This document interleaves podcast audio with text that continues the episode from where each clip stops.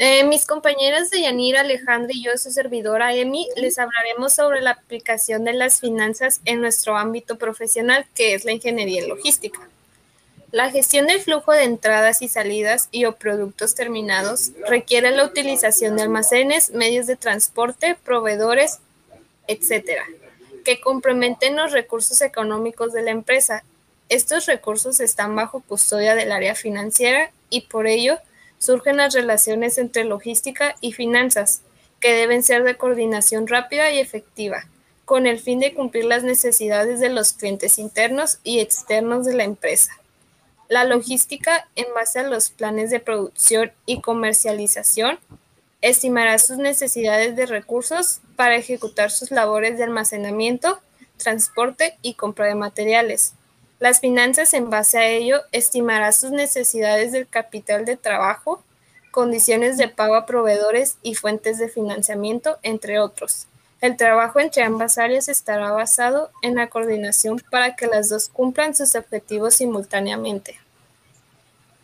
Bueno, investigando un poco sobre la finanza en mi ámbito profesional, que es la carrera de logística, encontré un artículo que me pareció muy importante de quien entonces era vicepresidente de Chain de la multinacional química Soluta, que su nombre es Roger Blumen.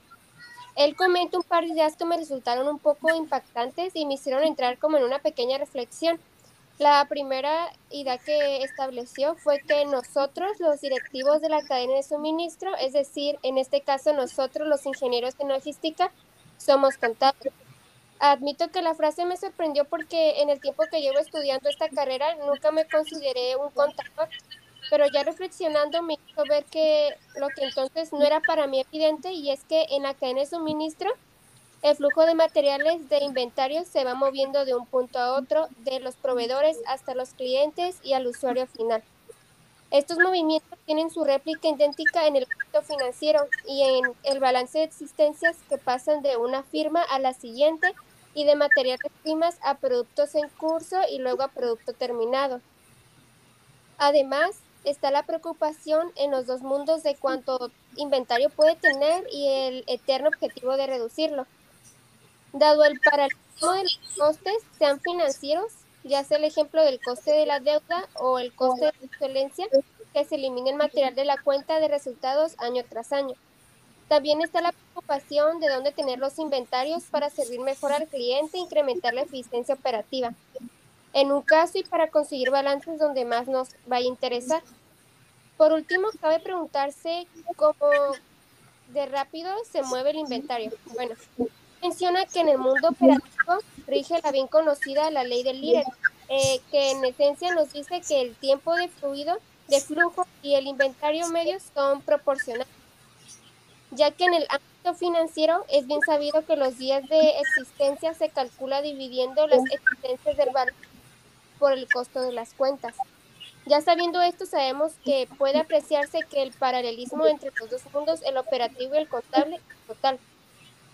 La segunda idea de Blumen que me resultó positivo fue el si no entiendes el impacto de tus decisiones operativas en el triángulo, no puedes ser un profesional en la cadena de suministros. Al leer esto, la primera pregunta que se me vino fue como de qué triángulo está hablando. Y pues se refiere sencillamente al, al formado por los tres estados contables más importantes, que es el balance, la cuenta de resultados y el estado de flujos de efectivo. Les voy a explicar un poco cómo está este triángulo. Es como un triángulo medio curviado, que en la punta de arriba está el flujo de efectivo, en la punta del medio está el balance y la punta de abajo es la cuenta de resultados. Esto quiere decir que en varias ocasiones los directivos de operaciones y de logística miden el éxito de sus decisiones en función de su impacto únicamente en la cuenta de resultados, ante los impuestos, por cierto. Es decir, se preocupan únicamente por uno de los vértices del triángulo. Un ejemplo podría ser que un directivo de compras puede decidir comprar en un país de bajo coste, digamos que en Asia, porque aspira básicamente a conseguir que su proveedor rebaje el precio de la mercancía lo que tiene un impacto mediable y el coste de las ventas y por ende en la cuenta de resultados. Este objetivo hace caso omiso que los otros dos vértices del triángulo. Esto hace que nos preguntemos qué sucede en esos dos vértices que el proveedor está ahora a muchos miles de kilómetros de la demanda. Bueno, una consecuencia de esto es que el tiempo de respuesta del nuevo proveedor crece de forma desorbitada y esto implica aumentar los inventarios de tránsito y de seguridad. La otra pregunta que se haría es como, ¿cómo se evalúa el directivo de compras en función al impacto del balance y los flujos de efectivo?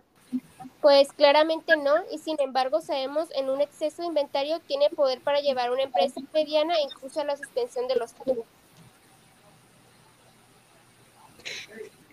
Dadas estas reflexiones, se hace patente que hay una carencia formativa importantísima para los directivos del ámbito de las operaciones, que solo puede mirarse mediante un entrenamiento adecuado, aunque directivos que sean capaces de manejarse con soltura en el ámbito financiero y entiendan el impacto de sus decisiones en la parte financiera de la empresa. En la actualidad, la globalización de mercados, la competitividad de una empresa se torna estratégica e implica descubrir actividades que mejoren su desempeño con base en las interacciones de la cadena de abastecimiento. Interesar a los ejecutores de la gestión de abastecimiento operativa, financiera y comercial sobre la rentabilidad y sus decisiones. Resulta todo un performance financiero sustentado en el riesgo y el valor. Es por ello que la percepción financiera en la logística permite la comprensión de las acciones que involucran el nivel de servicio, los inventarios, los costos y canales de distribución, lo cual permite aprender nuevos modelos de negocio que demandan los mercados comerciales.